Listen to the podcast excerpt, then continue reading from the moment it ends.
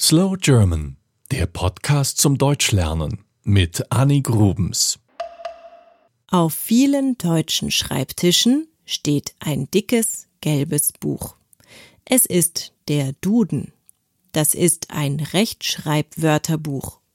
Wenn ich also nicht weiß, wie ich ein Wort richtig schreibe, kann ich hier nachsehen. 1880 wurde das erste dieser Wörterbücher veröffentlicht.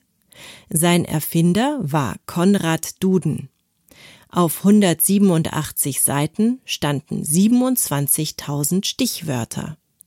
Warum war so ein Buch wichtig?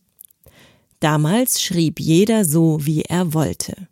Dadurch wurde es ganz schön schwer, manche Dinge zu lesen. Eine Vereinheitlichung musste her. Nach dem Zweiten Weltkrieg gab es im geteilten Deutschland auch zwei Bücher, den Ostduden und den Westduden.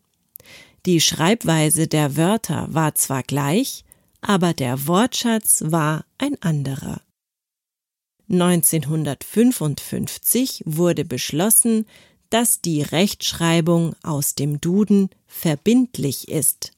Sie war also die richtige Rechtschreibung, an die sich von nun an alle halten sollten.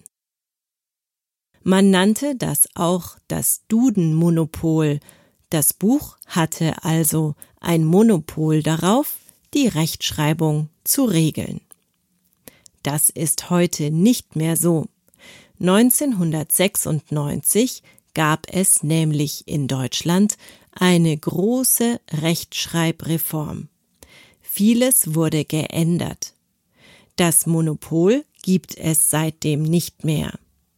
An Wörterbüchern kann jeder sofort erkennen, dass sich die deutsche Sprache ständig verändert. Es kommen neue Wörter hinzu, andere werden nicht mehr verwendet und verschwinden dann auch aus dem Wörterbuch. Im August 2017 erschien die aktuelle Ausgabe. 145.000 Stichwörter sind darin zu finden.